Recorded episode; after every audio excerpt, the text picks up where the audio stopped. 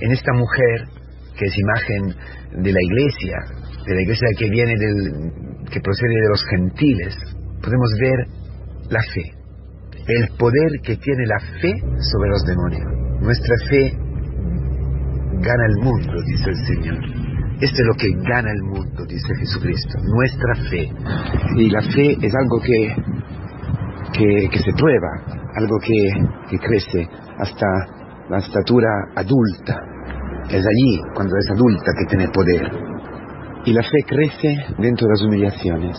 La fe crece en esta tierra que, que aparentemente parece eh, incapaz de engendrar, fe, de engendrar la fe, que es la tierra de tu vida, la tierra de mi vida. Nuestra tierra eh, surcada de la humillación, de las humillaciones.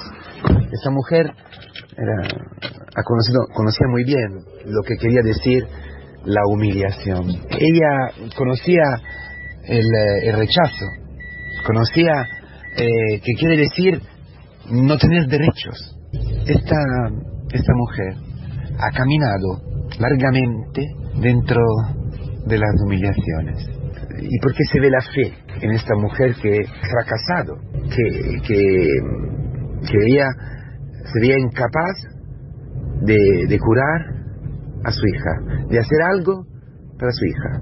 No podía nada en contra del demonio que la afligía, su hija, lo que más precioso tenía. Eso es quizás el dolor más grande para una mujer, para una persona, el dolor más grande para, para un hombre, no poder hacer nada para salvar, para ayudar a tu hijo, a tu hija, la persona que más quieres, ¿verdad? Quizás tú estás en esta situación hoy. No puedes hacer nada para tu hijo, nada, o para tu hija. Se han puesto allí en una situación tan difícil, tan horrorosa, tan dolorosa, y tú, y tú no puedes nada, nada. ¿Por qué no puedes nada? Porque lo que sufre tu hijo, tu hija, o sea, tu marido, tu mujer, este hermano, es el engaño del demonio. Es el demonio que, que se ha apoderado del, del corazón, de la mente de tu hijo. Y no puedes nada. ¿Qué puedes sufrir? Tú no tienes nada más que, que tu sufrimiento, que tu angustia. Bien, en esta, en esta situación tú puedes ver brotar la fe adulta, la fe verdadera. Porque la fe verdadera, la fe adulta, nace y crece dentro de esta incapacidad. Eh, es algo impresionante, pero es así, hermanos queridos.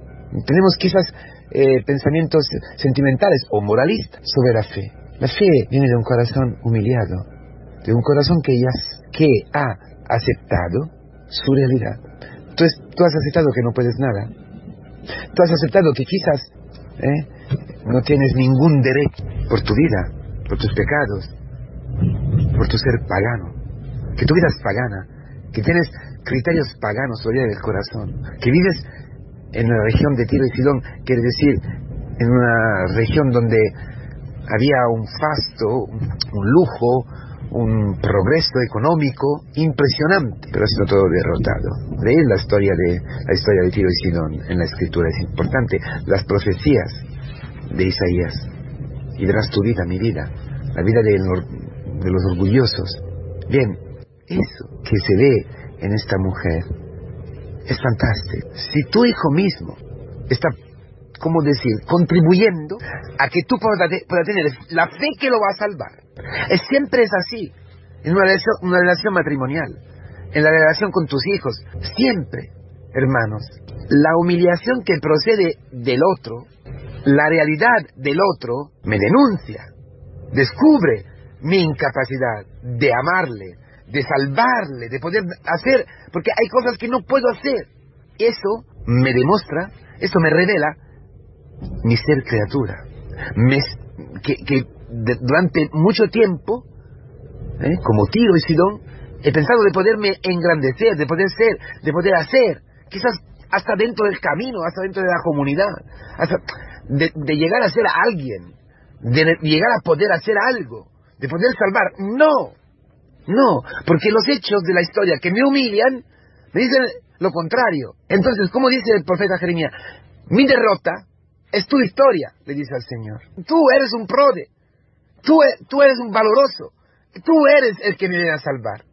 Entonces, escucha la buena noticia, como escuchado esta mujer. Cristo ha venido exactamente donde tú estás. Cristo ha venido en territorio pagano. Cristo había llegado en la región de Tiración, en su, en su territorio.